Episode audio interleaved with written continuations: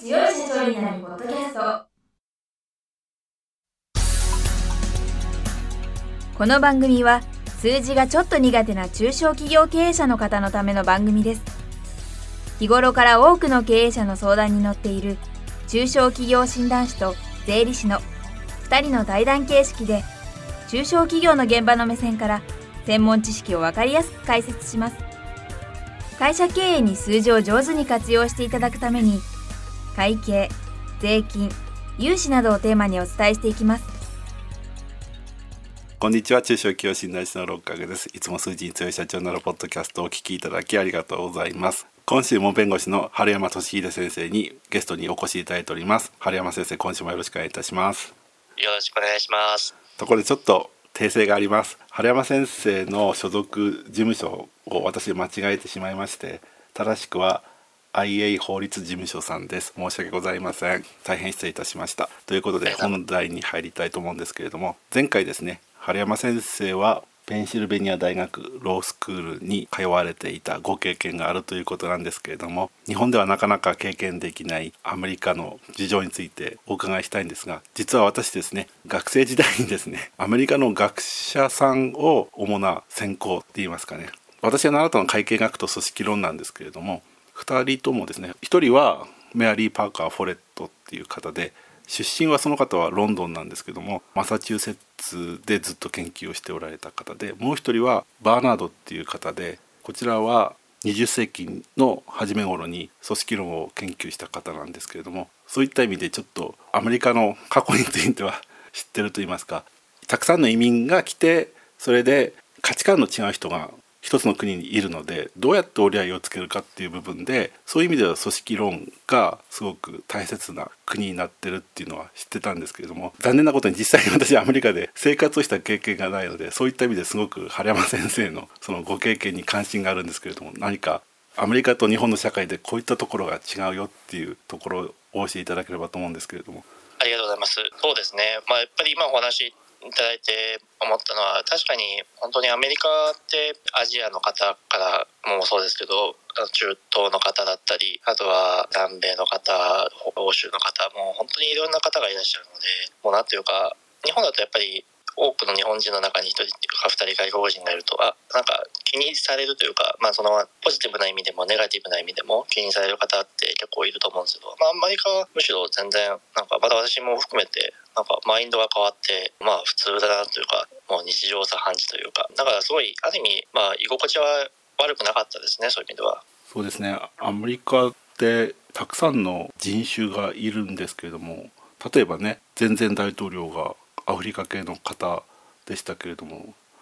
そういう方が大統領になれる国っていうかなってる国なのでだいぶそのいわゆる違いを認め合う国だなっていう感じはしてますね。そうですね実はなんだかんだ言ってやっぱりアメリカもある意味差別の国でもあるので必ずしもみんながみんな違いを受け入れるっていう人たちばかりじゃないんですけどね。やっぱりただ少なくとも私がいた大学の周辺だったりあとはまあ西海岸あとは東海岸、まあ、いわゆるよく皆さんが聞かれるニューヨークとかあとはカリフォルニア州の人たちっていうのは本当にそこに関してはすごい寛容で別に英語がねできなくても、まあ、私も別に英語できなかったんですけどいろんなジェスチャーも交えて話したらまあなんとか通じるんですよね。だからなんというか皆さんアメリカに行く時に結構自分が英語喋れなくて怖いなっていう方もいらっしゃると思うんですけど本当機会があれば、まあ、そこは逆にちゃんと場所さえ選べばちゃんと受け入れてくれるし、まあ、その自分の英語ができないからって言ってなんか「Your English so funny」とかなんかそんなこと言われることはなくてなんかすごいちゃんと聞いてくれるということを受けましたね。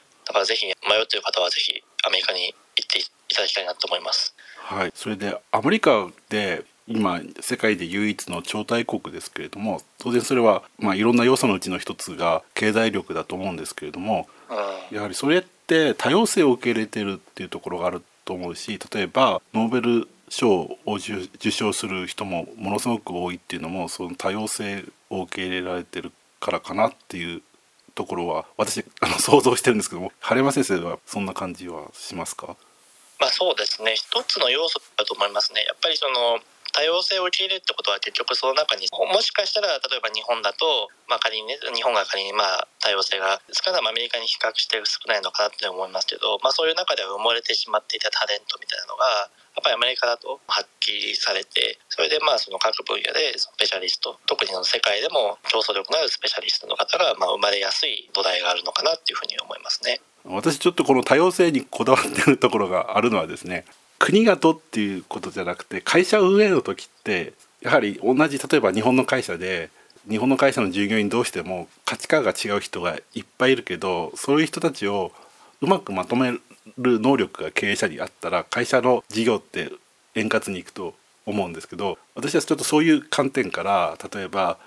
アメリカの社会っていうのは民族とか宗教とか人種がいろんな人たちがいる人たちをうまくまとめられているそのまあ歴史としてはそんな長くないけどそういう多様性をまとめることが大切なんだっていう価値観を国民が持ってるから国全体としても今でもスーパーパワーであり続けられるし高い業績の出ている会社っていうのも多いのかなっていうふうに 想像しててなかなかじゃあ本当にそうなんだって部分は実際には証明できてないんですそういうふうに感じてるんですけども今やはり春山先生の話聞くとやはりそういう部分はあるのかなっていう感じがしました。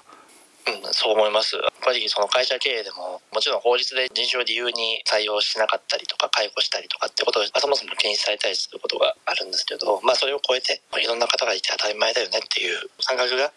あるからそれはあの社長だけじゃなくて、まあ、従業員の方でもあるからそういうことができるのであって、まあ、そういう意味では日本の方でもアメリカののように行くわけではないのかもしれませんけどそれは日本は日本で日本の価値観とかを大切にしながらも、まあ、社長がないしは従業員の人たちが、まあ、お互いのその違いとか多様性とかあと働き方とか認め合ってあのできる環境があれば、まあ、もっと良い会社経営ができるのかなっていうふうにはアメリカに留学してより強く思うようになりましたね。今日本でもですね外国人の方が働いてる会社って増えてて特にアジアの国から来た人が働いてて私の住んでる近所にもそういう会社は何件かあって国が違うと言いますかね出身地が違う人をまとめられる能力っていうのは会社を発展させる一つの要因として重要になってきてるなっていうのを思ったんで本当に今春山先生の話を聞いて改めてその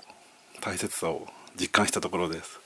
私も同じ、まあ、実感しました。なんかやっぱりね、まあ、自分もある意味場所を変えればマイノリティになっちゃうってところは、まあ、日本だと感じづらいんですけど、今後こういうそういう場面って増えてくる可能性もあるのかなと思うので、ぜひまあどっかのタイミングで、まあ、そういう経営っていうのもいいのかなっていうふうに思っていただけるといいのかなって思いましたね。そんな話も春山先生に相談しても大丈夫なんですか？全力で、まあ、あれ私もそうなんかマイノリティみたいなもんなんで 何をおっしゃるんですか？よくわかんないコメントになっちゃいましたけど、はい。まあ、やっぱりその言語のところで、英語のところを会話することに関して、もちろん通訳というよりか、まあ、法律のね、法とか主にはなるんでしょうけど、まあ、そういうあの場面で英語が使える弁護士ということで、ぜひ何かあればご依頼いただければなというふうに思いますし、まあ、簡単な相談でも構いませんので、機会があればぜひお願いします。ということで、今回は時間になってしまいましたので、またこの続きは来週お話しいただければと思います。春山先生、今週もありがとうございました。ありがとうございます。今回の対談はいかがでしたでしょうか？この番組では公開質問を募集中です2人のキャスターに回答してほしいという質問はこの番組の配信ブログの専用フォームで受付しています。ぜひお寄せください。またご意見ご感想も同様に専用フォームでお受けしております。配信ブログは検索エンジンで数字に強い社長と検索し最初に出てくるブログです。それでは次回もどうぞお楽しみに。